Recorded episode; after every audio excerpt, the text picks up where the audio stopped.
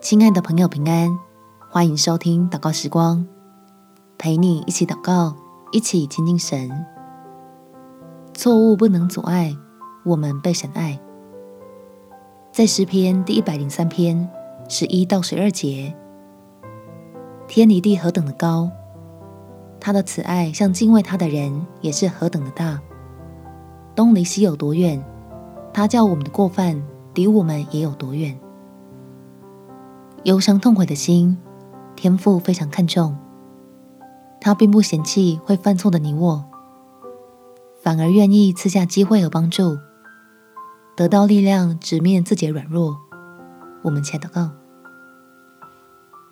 天父，求你来亲近我，抚平我心里因着懊悔加上自责产生的阵阵绞痛，让孩子依然相信靠着恩典。没有事物可以隔绝你的慈爱，使我不用害怕，担心失去在你里面的福乐。